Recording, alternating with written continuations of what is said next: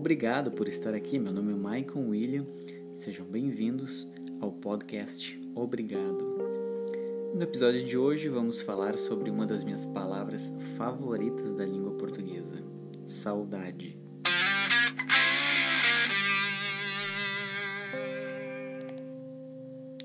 Saudade.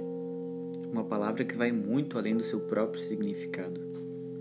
A palavra que representa algo tão complexo e ao mesmo tempo tão completo, que vai além do próprio significado. Que cada um experimenta e explica de jeitos diferentes em momento da vida. Que a arte torce e retorce até que cada gota da sua essência seja exprimida. Há quem diga que a palavra saudade seja uma palavra exclusiva da língua portuguesa e genuinamente brasileira, intraduzível. Há quem diga que existem expressões similares um que outro idioma, e há quem não se importe, claro. Mas poucas palavras englobam um universo tão grande de sentimentos e geram um carinho tão especial e estranho. Estranho porque ela é apontada por causar tanto sofrimento. Chico Buarque já cantava em Pedaço de Mim. Saudade é o pior tormento. É pior do que esquecimento. É pior do que entrevar. Zizi Posse completava: Saudade é o revés de um parto. É preciso muito mais do que criatividade para concluir que saudade é o revés de um parto o oposto mais literal possível do ato de viver é preciso sofrimento, muito sofrimento. Como é possível haver carinho por um sentimento tão cruel? Então a saudade não é necessariamente um tormento. Ela é o contrário do esquecimento. Para ter saudades é preciso ter lembranças, lembranças boas. Não existe saudades do que foi ruim. Dizem que a saudade é o que se paga por momentos inesquecíveis. É impossível viver o mesmo momento duas vezes. O que eterniza este momento é a lembrança. Como diria Tristão de Ataíde, saudade é a presença da ausência. Tente imaginar o quão vazio seria a vida se só pensássemos na pessoa que a gente ama quando ela está conosco, por exemplo, e esquecermos completamente dela quando estamos separados.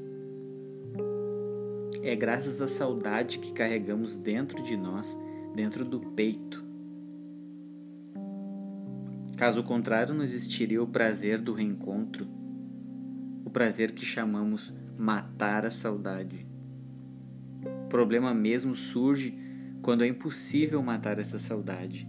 E aí se a gente resolve em luta, quem mata é ela.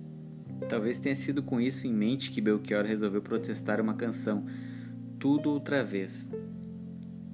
Pelo fim do termo saudade, como charme brasileiro de alguém sozinho a cismar. O charme desse sentimento se apaga e vira impotente especificamente duas situações. A primeira, quando queremos reviver o passado, e a segunda, quando queremos esquecer o passado. Sabemos que os dois são impossíveis e justamente o foco no impossível faz a situação tão desesperadora. No primeiro caso, o problema é o descontentamento com a decepção, com o agora. Os problemas de saúde, financeiro, sociais, amorosos ou profissionais. Uma esperança de voltar ao que existia antes, um passado real ou fantasioso, onde tudo dava certo. Só que, mesmo que você recupere o que busca, tudo vai ser diferente, porque as coisas mudam. Como eu disse, é impossível viver duas vezes os mesmos momentos. Você é o ponto B entre o ponto A, que é o passado, e o ponto C, que é o futuro. Você nunca vai voltar ao ponto A, mas cabe inteiramente a você construir o ponto C, seja com elementos do passado, seja com o que você tem em mãos agora. No segundo caso, você sabe e aceitou que não tem como voltar ao passado, mas não vê esperanças de viver um futuro onde a saudade seja tão pesada. Normalmente isso acontece pela perda de alguém muito próximo, seja por esse alguém de fato ter deixado este mundo, seja porque ele simplesmente partiu e deixou sua vida. A dor é necessária e o luto é pessoal de cada um. Não há maneira de esquecer. Há apenas como ressignificar. É preciso fazer as pazes com a saudade, de modo que ela permaneça confortável e tome a forma necessária na sua vida. Uma forma que será cada vez menos de sofrimento e cada vez mais de carinho pelo que se passou.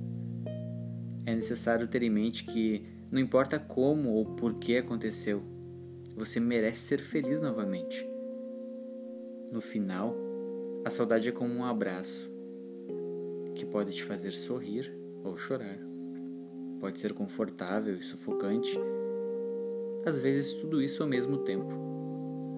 Mas só sente saudade quem já viveu momentos bons. Só sente saudade quem tem do que sentir saudade.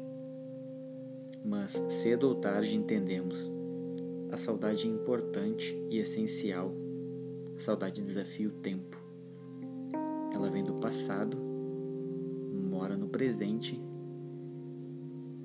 e está indo para o futuro. E com isso me despeço. Muito obrigado pela sua audiência. Eu vejo você no próximo episódio. Tchau.